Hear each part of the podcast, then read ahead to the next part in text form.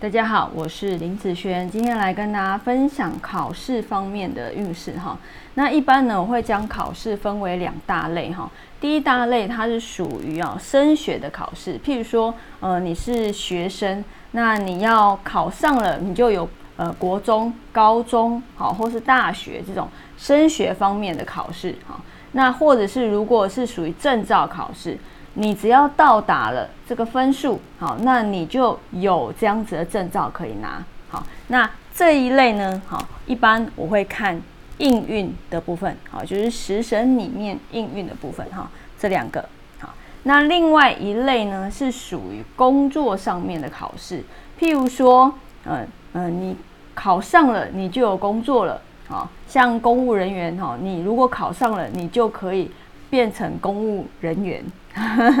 好，公务机构啦，哈，那